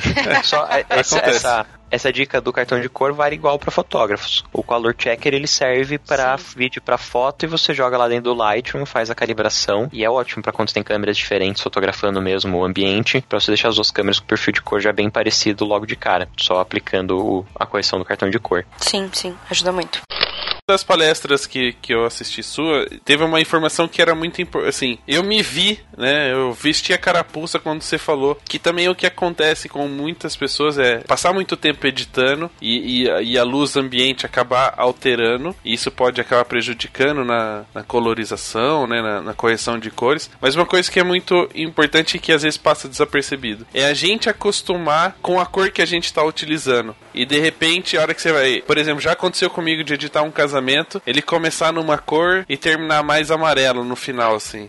né? Sim. E aí depois você falou, você deu essa dica, você falou, gente, dá uma parada, vai fazer uma outra coisa, vê uma coisa de outra cor é, e volta para fazer que vocês vão perceber o que dá diferença. E realmente, se a gente fica muito tempo fazendo uma coisa, a gente vai achando que precisa deixar mais quente, porque já não tá mais, não é quente, e na, na verdade a gente tá achando mais quente do que devia. Um exemplo. Uhum. Fala um pouquinho desse negócio de acostumar com a cor. É, funciona assim. Quando você tá. Primeiro acho que primeiro de tudo, para trabalhar com colorização, seja para foto quanto para vídeo, você tem que ter os equipamentos certos. Não adianta só você estar tá lá no teu notebook, no teu iPad, no teu computador e começar a colorir loucamente se seu monitor não é um bom monitor, se ele não está calibrado, se ele não está no perfil de cor correto. Porque já logo de cara a imagem que você está vendo não é a imagem que você vai ter de resultado final, e sim uma versão do teu monitor com as limitações do seu monitor, com o erro, o problema que o seu monitor possa ter. Então é legal primeiro você tipo ter um monitor que seja confiável. Mas mesmo se o monitor seja confiável, a gente está olhando para o monitor com nossos olhos, que não é uma peça 100% confiável, ela é uma peça orgânica que também tem as limitações e também tem as suas variações. Para começar, primeiro de tudo, se o cara é daltônico, ele já não, não funcionaria muito bem como um bom colorista.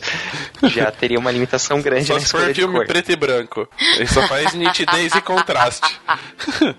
Meu Deus do céu. Agora, é, essa é uma primeira limitação, mas é, são poucas pessoas que têm esse problema. eu já vi algumas matérias hoje em dia que já tem um óculos especial que consegue puxar algumas Sim. cores a mais. Então talvez já tenham soluções para isso. Mas além disso, a- o nosso olho ele tem a íris que vai abrir e fechar de acordo com a luz que tem no seu ambiente. Então você começou a trabalhar de tarde no teu computador, tá a janela aberta, você tá trabalhando e tratando lá as cores, as cores estavam legais. Daí você foi jantar, tomar um banho, você voltou a trabalhar daí de noite. Já tá tudo escuro o ambiente. Sua íris que tava fechada, porque se tinha a luz do sol entrando, vai abrir bastante, porque agora tá de noite e vai entrar muito mais luz no teu olho. Aquele monitor que ainda tem a mesma quantidade de luz vai parecer muito mais claro. Ele continua imitando lá, emitindo lá 300 candelas. Aqui é muito, na verdade. Tem que, de preferência, calibrar o monitor para uma quantidade menor, mas normalmente de fábrica ele vem com isso. Mas ele tá emitindo lá 300 candelas de luz. E está com a, o a íris agora super aberta, vai entrar uma porrada de luz no teu olho. E daí tudo vai parecer claro demais. Aí vai começar a escurecer a imagem. Aí no outro dia de tarde você vai trabalhar com a mesma imagem que está com a luz do sol entrando. Então a íris fechou, teu monitor já não parece mais tão claro. Você vai começar a clarear a imagem. Então só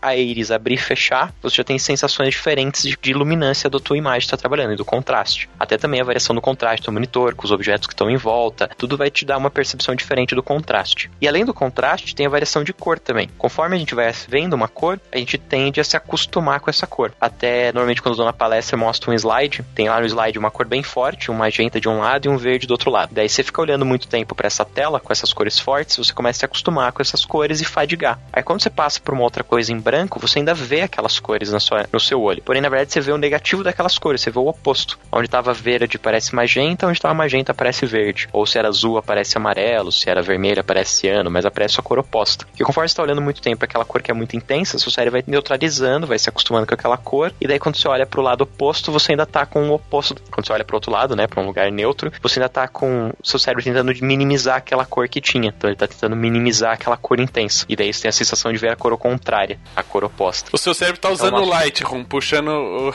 a temperatura Exato, de é. cor aqui enquanto você tá.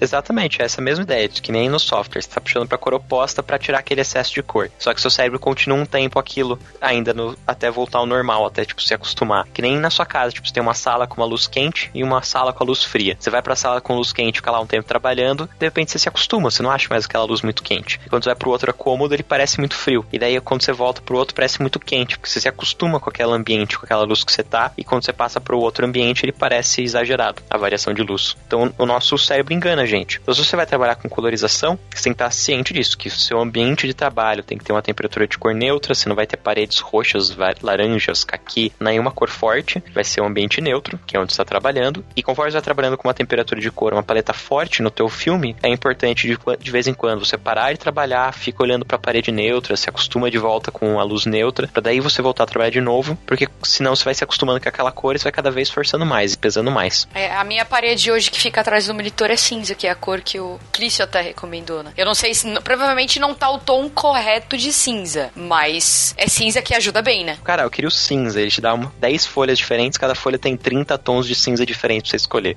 Então você tem lá 300 tons diferentes de cinza. Qual que você vai saber qual que é o 50 cinza? tons de cinza. Nossa senhora. É, o quarto do Nicolas era pra ser cinza, mas esse cinza tá meio estranho. Tá tipo um cinza golfinho, puxou pro azul. Não era pra ser esse tom, mas ficou, entendeu? Não vou pintar de novo. É, o, que, eu- o que eu fiz quando eu fui pintar o do meu escritório, eu levei o meu color checker, meu cartão de cor, que daí tem a- o, o cinza 50% atrás, pus a cartelinha lá da, da loja de tinta e tentei, tentei ver o mais próximo daquele cinza. Ah, legal. Mas legal. não é exatamente aquele cinza, mas Não, não vai ficar, exatamente porque também tem a cor que tava embaixo. Tipo, meu não era branco, era gelo, então dá diferença. Tem vários fatores. né? É, tem, tem uma tinta própria cinza 50% profissional, que eu acho que ela é D65, que é de 6.500 kelvins. Mas não é fácil de achar. E provavelmente vai sair bem mais caro. É. Aí eu, eu barateei, eu procurei o mais próximo, pelo menos. Já, já quebra o galho. Mas o importante é isso, você, tipo, não se viciar na cor. Aí o que eu gosto de fazer é tratar no DaVinci Resolve, em vez do Premiere, porque o DaVinci Resolve tem algumas ferramentas de galeria, onde você pode ir guardando os colors que você já fez. E daí quando você vai para outro take, você pega aquele color que já fez e põe do lado. Tipo, ele faz uma separaçãozinha do lado, ou em cima, ou, ou corta a tela meio a meio, e daí você vai tratando o próximo take, comparando já com o take anterior. Isso evita evita que você comece com uma foto de um tom e no final do filme ele esteja em outro tom, porque está o tempo inteiro comparando com aquele. Eu até já escolho na hora da reunião com o cliente o take mais legal, mais importante, de preferência um plano aberto do take mais importante, da cena mais importante. A gente colore essa cena mais importante, ela vira de referência, eu guardo na galeria e todos os outros takes que eu vou colorir eu vou comparando com aquele, para ficar uma temperatura e uma sensação de contraste próximo daquele. E daí sempre comparando com o mesmo, para em vez de fazer aquele telefone sem fio que você compara um com o outro, depois com o outro, depois com o outro, depois com você pega o último tá diferente do primeiro. Eu tento já escolher um take principal para aquela cena e todos os demais takes daquela cena eu faço comparando com o que já tá aprovado.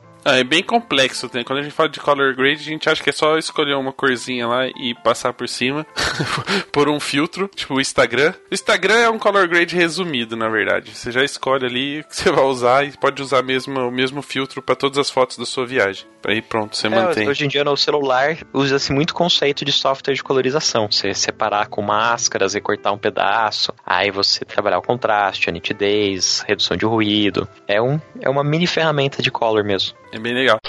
E aí, falando especificamente do trabalho de colorista, né? A gente já deu uma, uma pincelada em mais ou menos tudo, exemplos e etc. O que, que é mais importante?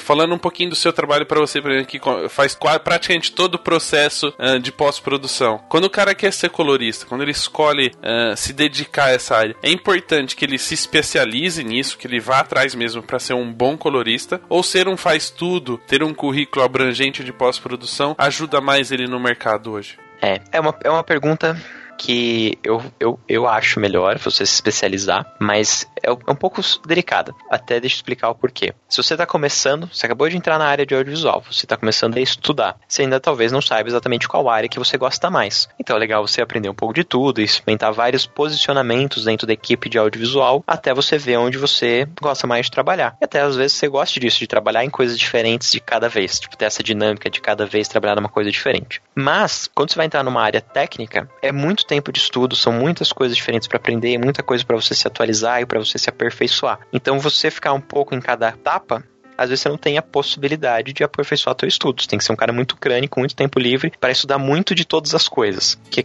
hoje em dia é praticamente possível. Você acaba tendo que estudar um pouco de cada coisa ou se especializar numa área só. Então você já, já descobriu o que, que você quer fazer. Tipo, você já experimentou um pouquinho de cada coisa, já tem um direcionamento do que você gosta mais. Eu acho que daí, a partir desse momento, vale super a pena que você se aprofunde nos seus estudos, você se especialize naquilo, para que você realmente tenha uma noção do que está fazendo, consiga fazer super bem, possa mostrar o seu trabalho com mais qualidade, fazer um trabalho melhor e cada vez aparecer mais para o público, para as outras empresas, para os clientes, para os concorrentes, para que outras pessoas te chamem e você consiga posições cada vez melhores e com isso cobrar mais. Um grande problema de você ser generalista e saber um pouco de tudo é que você não acaba não tendo um destaque sendo, ah, quando eu tenho um problema grande eu vou chamar esse cara. Você é o cara que chama, ah, eu preciso de alguém para fazer isso. Esse cara sabe fazer também, então eu vou chamar, vou chamar porque ele sabe, mas poderia ser outro. E daí você acaba tendo um valor menor pro mercado. Ele vai às vezes te chamar porque você cobra menos ou porque era você que está disponível. No caso, quando você tem um, um trabalho de qualidade que chama atenção, as pessoas vão te chamar por isso. E daí, se você não pode naquele dia, ele vai te chamar em outro dia. Ou se você quiser cobrar mais, ele vai ter que cobrar, aceitar isso. Então, você às vezes tem uma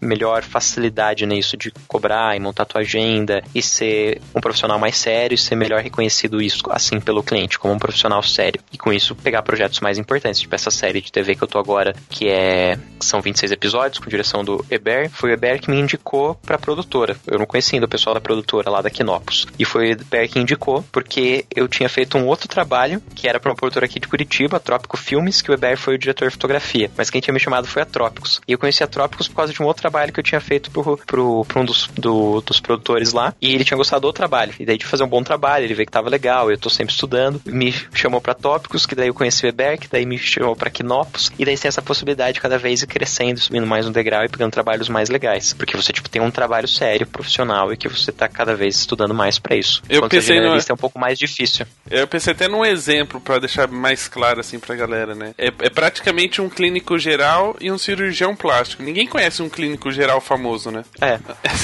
É, é sempre o cirurgião Sem querer plástico. menosprezar eles, mas... É, é, mas é sempre o cara que é específico, né? Se o cara faz... É. é Tipo, ele é especialista naquilo e, e cuida da estética. Olha que, que pegada com a color grading. Aham. É. e, e o clínico geral, que é o cara que acaba fazendo tudo, atende um pouquinho de cada, de cada área, acaba não, não se destacando tanto dentro de uma, de uma área, né? de- dentro de um mercado. Dá pra usar essa comparação. É, você nunca fala assim, ô, me diga um clínico geral bom aí que você conhece. você sempre pega o primeiro que aparece, tipo, a primeira data disponível pra consulta, você vai. É, o, que tiver no plano tá bom. Desculpa aí, amigos médicos. Enfim, era só pra dar um exemplo. Não estamos generalizando, não estamos falando que clínicos gerais são ruins. São menos médicos do que os outros, né? É, é, isso inclusive vale também o pessoal do audiovisual. O cara ser generalista não é ruim. É bom às vezes, principalmente pra uma produtora. Se tem numa produtora um cara que sabe um pouco de tudo, ele é uma peça coringa na produtora. Ele pode servir em qualquer etapa. Se tá afogada a equipe de pós, ele vai ajudar o pessoal da pós. Se tá afogada a equipe de gravação, ele vai fazer a parte de gravação. E se você é freelance, aumenta o leque de possibilidades de trabalho. Você pode trabalhar como freelance em muitas coisas, você sabe muitas coisas. Talvez facilite você encontrar um trabalho. Se você mora numa cidade pequena, que talvez não tenha um público só para color grade, que você vai fazer um, todo dia um trabalho diferente de color grading, você saber um pouco de tudo garante mais possibilidades de trabalho. Então, para muitas pessoas é a melhor realidade você ser um clínico geral, você saber um pouco de tudo, porque te garante um um posicionamento às vezes em cada etapa e você sempre tem alguma coisinha para fazer. Mas se você escolher uma área que você gosta mais, que você quer se especializar, te dá a condição de daí sim você ser uma referência naquilo. E daí não só para colorização, mas para qualquer área. Você pode ser uma referência de direção de fotografia, uma referência de mixagem, de edição de vídeo, de rotoscopia, de VFX, às vezes de uma coisa muito específica, só de texturização de material 3D. Mas a partir do momento que você é bom, muito bom naquele nicho e que você é respeitado por isso, vai te garantir trabalhos mais legais, em equipes mais profissionais e com salários mais interessantes. Mas é um Nossa. trabalho de escadinha, que vai anos para isso.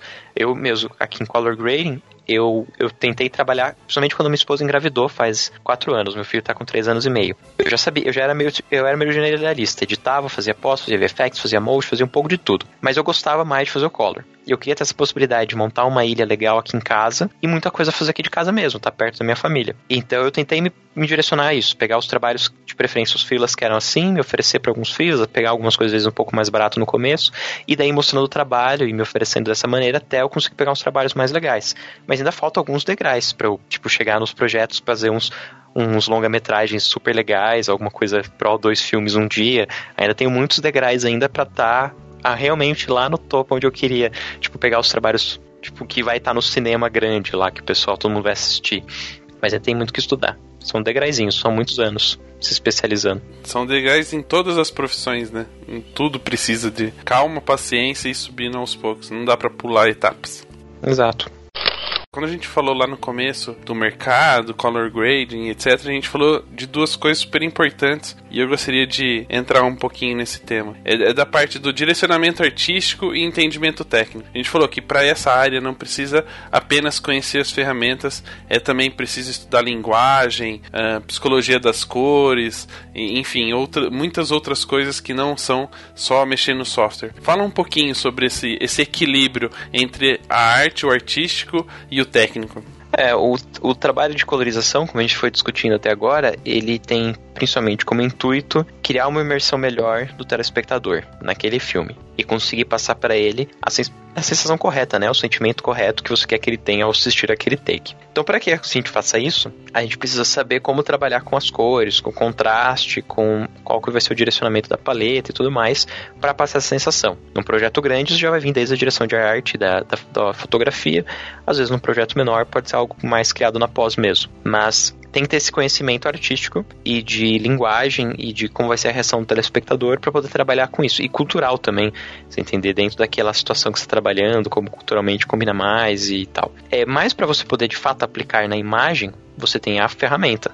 Então você tem a ideia artística, da onde você quer chegar, mas para chegar nela você tem que saber operar corretamente o software. Então você tem que saber operar o software corretamente, tem que saber manter o seu monitor calibrado, saber como funciona aquele codec daquela câmera, é, saber os termos técnicos para você conversar com o diretor de fotografia e assim por diante. Tem que estar entendendo a ferramenta a fundo e a linguagem envolvida para aquele tipo de trabalho, para ter uma conversa séria com o diretor de fotografia para conseguir realizar o trabalho. Então eles são duas peças que trabalham junto. Para você realizar o artístico, você tem que entender a ferramenta. Mas não pode ser só um. Só entender super bem a ferramenta não vai te garantir um bom resultado final no, no filme. Você pode até conseguir criar looks legais, mas não necessariamente looks que estejam coerentes com a storytelling daquela cena. Ou o contrário, você pode saber muito bem onde você quer chegar, mas não conseguir porque você não consegue dominar a ferramenta e chegar lá daí. Você acaba tendo obrigatoriamente que ser muito bom, ser bom nos dois, né? Que estudar os dois sempre. É, e quando a gente fala de ferramenta, uh, você não fala só do software, né? Vou dar um exemplo, por exemplo, você entender de cores uh, opostas, cores adjacentes, cores. todos os tipos de cores. Porque eu fico pensando assim: ah, ok, eu entendo que artisticamente, se esse, se esse take ou essa cena ficar azul, ele vai me direcionar para algo mais frio, né? Para um momento triste uhum. e etc.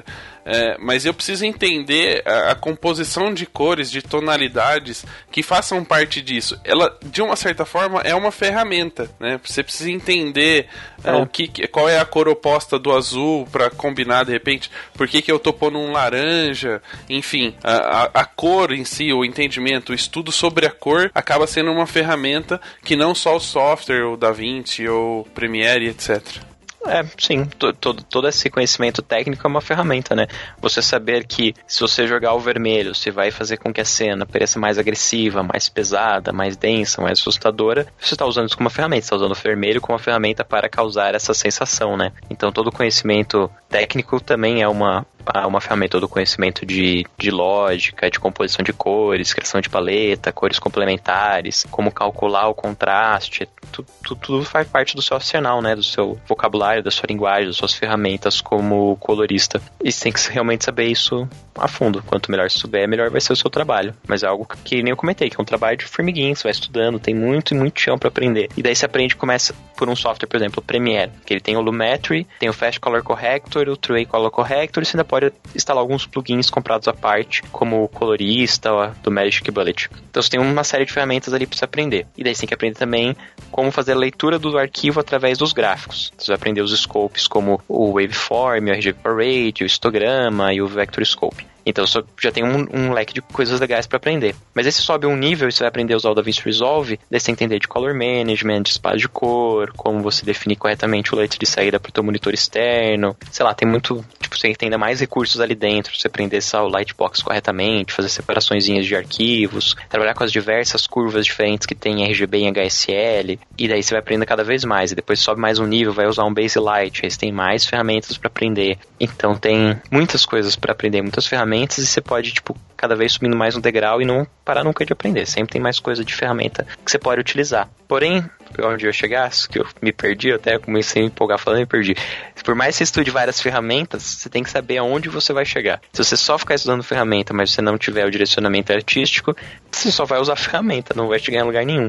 E você pode acabar fazendo um trabalho muito porco no software mais foda de, de colorização, porque você não sabe onde chegar, e às vezes fazer um trabalho muito bonito num software como o Premiere, que é mais simples, mas que tem as ferramentas básicas fundamentais. Se você souber exatamente como chegar, se tiver a sensibilidade correta, tiver um conhecimento artístico correto para chegar no resultado final. Então é um bom balanço entre os dois. Tem que conhecer ferramentas e ter bom gosto, ter referências, saber onde que tem que chegar que é com aquela cena. O importante é ter um bom resultado no final, né? Exato, é. Muitas ah, pessoas têm preconceito, ficam discutindo qual ferramenta que é melhor, qual que é pior. Elas são diferentes. Algumas oferecem mais recursos, outras oferecem menos. Mas para aquele projeto que você tá, o qual é o objetivo que você quer? Para aquele objetivo você tem o que precisa? Se você tem o que você precisa para aquele objetivo, qualquer ferramenta que tem aquilo vai servir. Você quer chegar no ponto A e aquela ferramenta deixa você chegar no ponto A, você poderia usar ela, mesmo que fosse o Movie Maker. Se no Movie Maker tivesse a ferramenta que você precisa pro objetivo ideal daquela cena, ela é uma das ferramentas certas também. Tá vendo? Então para de me zoar que eu uso Vegas pra editar o podcast, tá, Petruco? o resultado tá aí. É igual você vê gente que sabe fazer, faz milagre no Paint. É, cê, eu já vi na internet. Você dá o Photoshop na mão do cara, o cara não sabe nem criar um novo arquivo. Mas o cara abre o Paint. Mano, é o Paint. É o Paint que eu desenhava quando era criança. Ligava o computador, só sabia usar o Paint e jogar pinball. E o cara faz. Então, né? Não importa qual a ferramenta, o que importa é que ele saiba usar e o resultado tá pronto. é isso aí. Fica a dica. E só pra gente finalizar esse bate-papo, que é muito complexo, deve ter pessoas aí com a cabeça estourando falando desse assunto do color grading e pessoas desistindo dessa área já, nesse exato momento. Eita.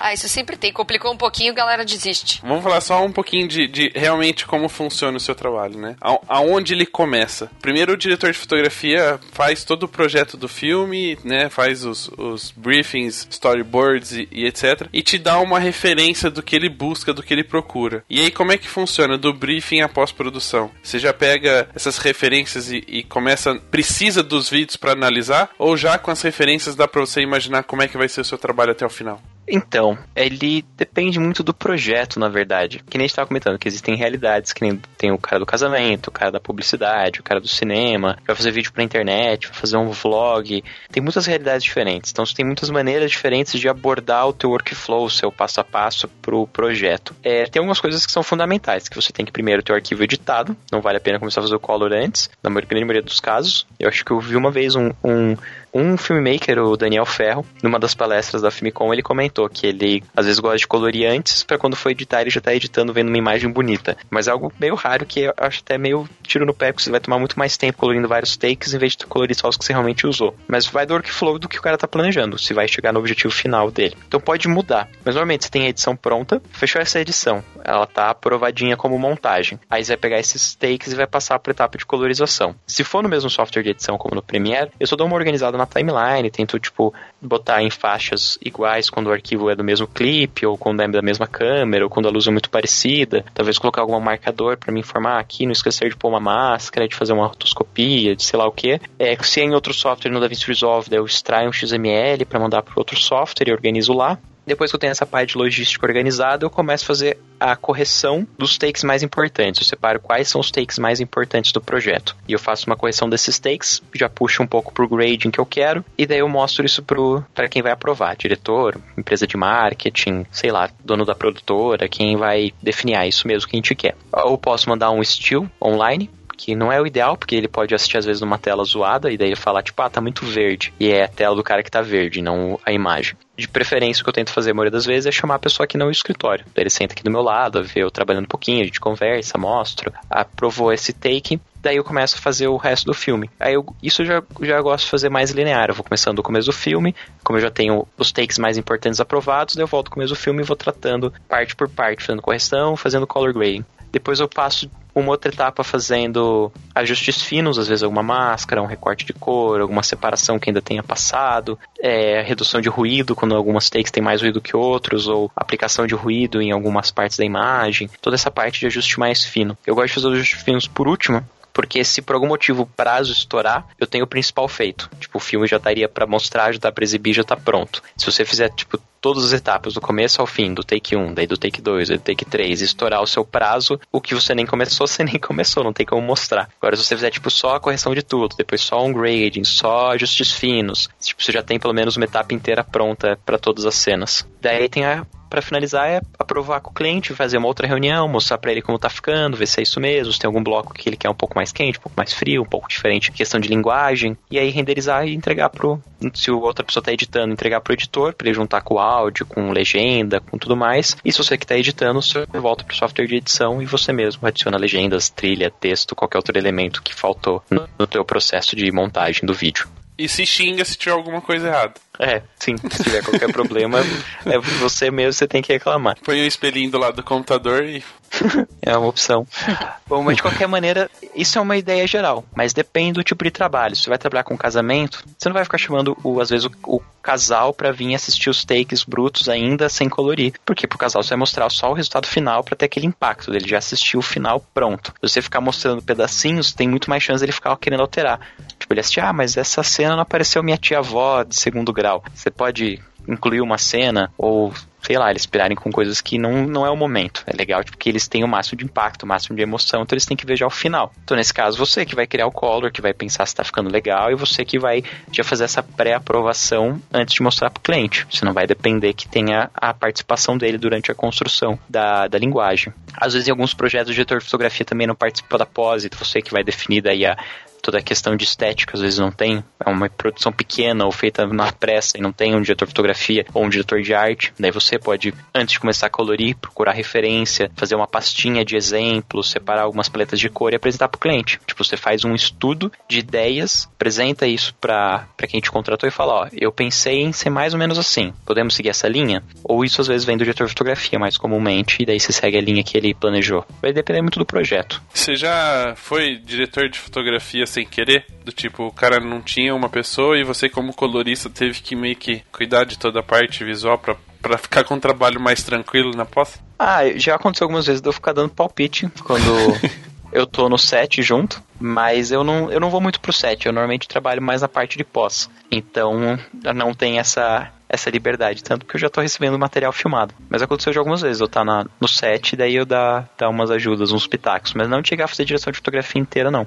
Eu faço isso quando são projetos meus, que nem o meu, meu canal lá do YouTube, todos os vídeos que eu gravo pro canal, eu eu mesmo que gravo, eu monto a luz, eu ligo a câmera, eu faço perfil de cor, eu faço edição, eu faço color e tenho que fazer tudo em pouco tempo às vezes, porque tem muita coisa para entregar. Daí eu mesmo que me viro. E aí a pergunta, você é muito exigente com seus vídeos do YouTube? Tipo, daria para ser mais simples e você acaba fazendo mais coisas do que devia por conhecer todas as etapas? Então, eu no começo eu fazia um por dia. Teve uma época que eu tava fazendo um projeto, um vídeo por dia. Aí os primeiros eu, eu pensei, ah, vou fazer bem legal. Aí eu fiz uns cinco e vi que deu um trabalhão enorme. Daí eu comecei cada vez deixar mais simples para conseguir fazer um por dia. E depois que eu terminei o projeto, que eu fiz um por dia, o que eu simplifiquei foi mais a produção mesmo. Fazer quase só captura de tela, sem ter que me filmar, fazer só, tipo, vídeo aula mesmo. Fazer os temas mais curtinhos também, não escolher um tema que faz levar uma hora se eu tô entregando por dia. Fazer temas que ia levar cinco minutos cada dia. Mas aí depois que eu terminei, eu quis daí. Agora que eu não vou entregar um por, di por dia, eu vou fazer com mais tempo, eu vou fazer com um pouco mais de capricho. Daí melhorei um pouco a dinâmica aqui do escritório, pus umas luzes melhores e fiz com um pouquinho mais de capricho.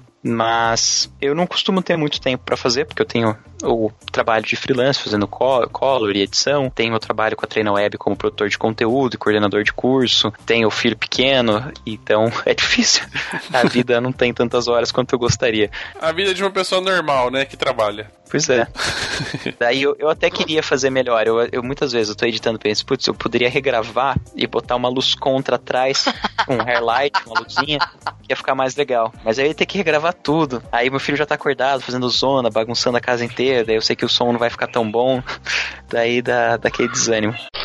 Bom, é muito conteúdo, é muita coisa para falar de Color, principalmente na parte técnica, e que isso a gente pode deixar para uma outra oportunidade ou para a galera acessar os cursos do Bruno lá na Treina Web e aprender mais sobre essa parte uh, técnica, né, sobre o software, sobre como funcionam as ferramentas. Mas Bruno, uma coisa que, que talvez para poucas pessoas, assim, é para poucas pessoas, mas que talvez seja importante principalmente para a galera que quer entrar nessa área. Certificação Adobe. Como é que funciona e se realmente faz diferença para quem quer trabalhar nessa área? Então, não só a Adobe, mas a Blackmagic também tem um sistema de, de certificação. É, na verdade, várias tecnologias. Se for estudar programação, PHP, Java, Microsoft, Oracle, tem, tem vários tipos de certificações de tecnologia. Essas certificações de tecnologia, elas têm como intuito principal é você mostrar no teu currículo que você tem um domínio da ferramenta. Mas que a gente comentou no color grading, você tem que ter um domínio da ferramenta e da estética, da linguagem. E você mostrar que sabe aquela ferramenta X, para muitas produtoras, muitas pessoas estão trabalhando na área, não é o mais importante. Você mostrar, ah, eu domino o DaVinci Resolve. Daí o cara pede, ah, mas me mostre um portfólio, um projeto que você já fez, quero ver sua sensibilidade, sua linguagem, quero saber se você trabalha bem em equipe, se você entende qual é o seu cargo, qual é a importância do seu relacionamento com as outras pessoas da equipe, o diretor de fotografia, o diretor de arte. Essas outras coisas acabam sendo muito maiores, porque a ferramenta você pode aperfeiçoando, pode melhorando com o tempo, pode aprendendo.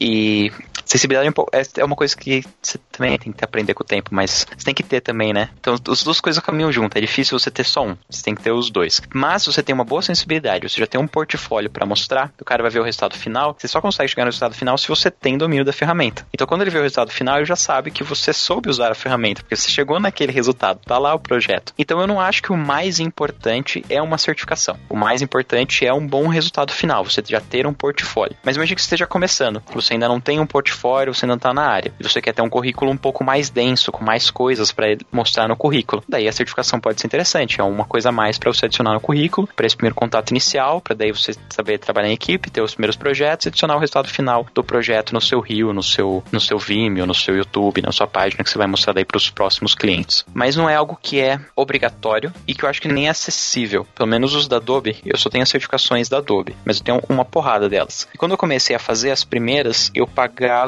acho que era 180 dólares, que eu tinha conseguido um cupom de desconto. E é 180 dólares por prova. Se você não passar na prova, você tem que pagar novamente Uau. essa prova. Por sorte, eu, eu passei todas as vezes, porque eu sou pão duro, eu ia me desanimar se eu não passasse. Mas é, eu achei muito, muito caro. É tipo 180 dólares na época que o dólar tava 4 reais, né? É, pior ainda, né? ainda o dólar tava mais barato quando eu peguei. Eu lembro que eu gastava uns 350 por prova. Mas foi assim, as três primeiras provas eu gastei, então eu gastei lá uns mil reais pra fazer essas três primeiras certificações. E daí a Adobe começou a me mandar cupom de desconto pra fazer a... Não era nem cupom de desconto, né? Era uma opção de prova chamada beta, que eu fazia de graça, mas aí tinha uma pegadinha. Em vez de fazer a prova beta de graça, eu tinha que fazer todas as provas betas de graça. Então, por exemplo, você vai fazer a prova de After Effects, você não passa, você pode voltar lá e fazer outra vez. Só que vai ser outra prova, com outras questões. Se você não passar, você pode outra vez, vai ser outra prova, com outras questões. Quando você vai fazer a beta, você recebe todas as questões de todas as provas.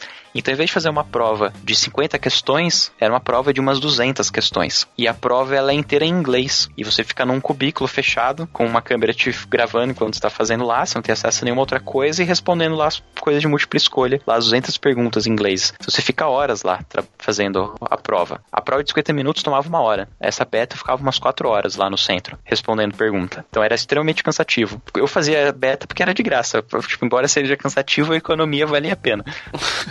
Mas é, aí eu fiz por um bom tempo. E pra mim, como profissional, foi importante porque eu gosto da carreira acadêmica. Eu gosto de dar aula em, em centros de, de curso livre, em escolas, dar palestra em faculdade. Eu dou curso lá na Treina Web, trabalho como coordenador. Eu gosto dessa área de educação. Eu gosto de falar com as pessoas e trocar ideias sobre o projeto, sobre tecnologia, essas coisas. E para essa área foi importante, porque daí você mostra para escola que você tem o domínio da ferramenta e o que está ensinando no centro, no, no acadêmico, na escola é a ferramenta em si. Mas pro dia a dia de trabalho no mercado não é o mais importante. Tipo, eu não tô fazendo essa série de TV que eu falei durante a nossa conversa por causa da certificação. Eu fiz porque eu trabalhei num outro projeto com o Eber e ele gostou do que eu fiz, ele viu que eu sabia trabalhar em, em equipe e ele gostou do resultado final. Que por sua vez eu conheci porque o pessoal da Trópicos Filmes conheceu um outro projeto meu que também acharam bonito, também acharam que eu conversava bem, que eu trabalhava em equipe. Então essa, esse networking e a apresentação do resultado final é o que no mercado de trabalho foi mais importante para mim. Agora na área acadêmica eu achei que a certificação foi super importante.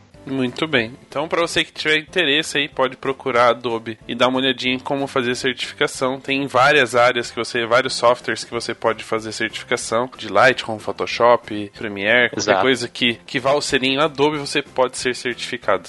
É, é pelo um site chamado Pearson VUI que você agenda as provas e contrata. É uma empresa que intermedia pela Adobe. Daí você marca num centro de treinamento próximo de onde você mora e a prova é múltipla escolha em inglês. No site da Pearson VUI, quando você vai contratar a prova, ele diz quais são os tópicos que caem, que é praticamente o software todo, tipo um pouco de cada área do software, e daí você tem já a oportunidade de ter, estudar, direcionar seus estudos para aqueles tópicos. Mas é praticamente software todo, então tem que ter uma estudada bem a fundo. Então você tem que ficar pegando, abrir o software e ficar lá na arquivo, abrir, arquivo novo, arquivo, salvar como. Sim. Qu- Quando eu comecei, eu assistia muita videoaula, muita videoaula, só que assistia videoaula de fora, gringa. Até um, um dos canais que eu assistia nem existe mais, que era o Video for Brains. E daí eu assistia o máximo de, de conteúdo, assim, online que eu podia. E daí eu comprava o livro oficial e lia um monte de livro, mas os livros em inglês. E daí depois que eu fazia tudo isso, daí eu abri o software e ia em todos os botõezinhos. Tinha algum botãozinho que eu ainda não tinha entendido ou que não tinha sido abordado, eu ia daí no help ou fuçava até entender como funcionava. Agora tá, tá, tá um pouco mais fácil, se vocês quiserem assistir os cursos da Treina Web,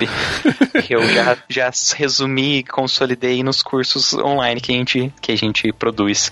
É, mas tá explicado por que você sabe tanto sobre, sobre o software, né? Pelo tanto que você estudou antes pra fazer as provas. Então vamos aproveitar o, o É. espaço e fazer o merchan. Fala então onde a galera pode te acompanhar na internet, pode acompanhar os seus tutoriais, pode acompanhar os seus cursos, pode passar todos os links aí pra galera. Beleza. Então, eu tenho um canal no YouTube, vocês podem encontrar lá como Baltarejo Tutoriais ou como Bruno Baltarejo, vai cair na mesma, na mesma página, que tem tutoriais livres. Sempre que eu, que eu tenho tempo, que sobra um pouquinho nessa vida louca de tempo, eu tento gravar uma, uma aula nova, alguma dica. Até essa semana saiu um sobre as atualizações do Final Cut, que é sobre color grading, sobre as ferramentas novas de color grading que a Apple acabou de lançar. Tem umas coisas bem legais ali, inclusive. Principalmente as ferramentas de curva de cor novas do Final Cut. Além disso, tem o portal da Treina Web, que daí tem os cursos completos, daí com toda a didática, toda a grade curricular. Em vez de aulas soltas, tem tipo do começo ao fim, dentro dos temas que você quer se aprofundar. Eu, além de ser coordenador lá, eu dou os cursos de pós-produção, de edição de vídeo, de colorização e de After Effects. Tem tanto do Premiere, como da DaVinci Resolve e do Final Cut lá, cursos que eu produzi. Mas a gente também tem um leque maior de cursos. Temos outro professor de cinema que dá aula de roteiro, de produção para cinema. Tem outros cursos que são com o professor Rodolfo, que é de fotografia, de fotometria. Em breve vai sair um de flash. Então a gente tem um leque lá bem, bem grande de cursos, tanto de pós-produção como alguns de pré, de fotografia, de design. É um, tem um, um, catálogo bem legal, vale muito a pena vocês darem uma olhada, ver se vocês encontram algo que estão precisando se aperfeiçoar. E se a galera tiver alguma dúvida sobre o episódio de hoje ou alguma dúvida de como aprimorar as técnicas, pode te encontrar, acompanhar o Bruno por onde? Então, eu tento responder em todas as mídias que as pessoas me encontram. E às vezes eu, as pessoas me encontram em uns lugares muito estranhos. Eu, tipo, nada recebo mensagem no, no WhatsApp, no Instagram, no Facebook. Então, quem, quem me pergunta, eu respondo. Mas, de preferência, se puder, pode ser tanto na minha página de trabalho, tem lá a página do Facebook, Voltaria de Tutoriais, e a do próprio YouTube. Todo mundo que pergunta por lá, eu vou respondendo também, tentando ajudar a tirar as dúvidas. Então é isso. Muito bem, galera. O bate-papo de hoje vai terminando por aqui. Espero que vocês tenham compreendido a importância do color grading no trabalho, principalmente da galera de vídeo, mas que pode ser muito bem aplicada para a galera de fotografia. Tiver alguma dúvida, alguma coisa, é só falar com o Bruno ou acessar o site da Treina Web e tirar todas as suas dúvidas ou adquirir os cursos, óbvio. Então, até o próximo episódio e abraços. Falou. Abraço, pessoal.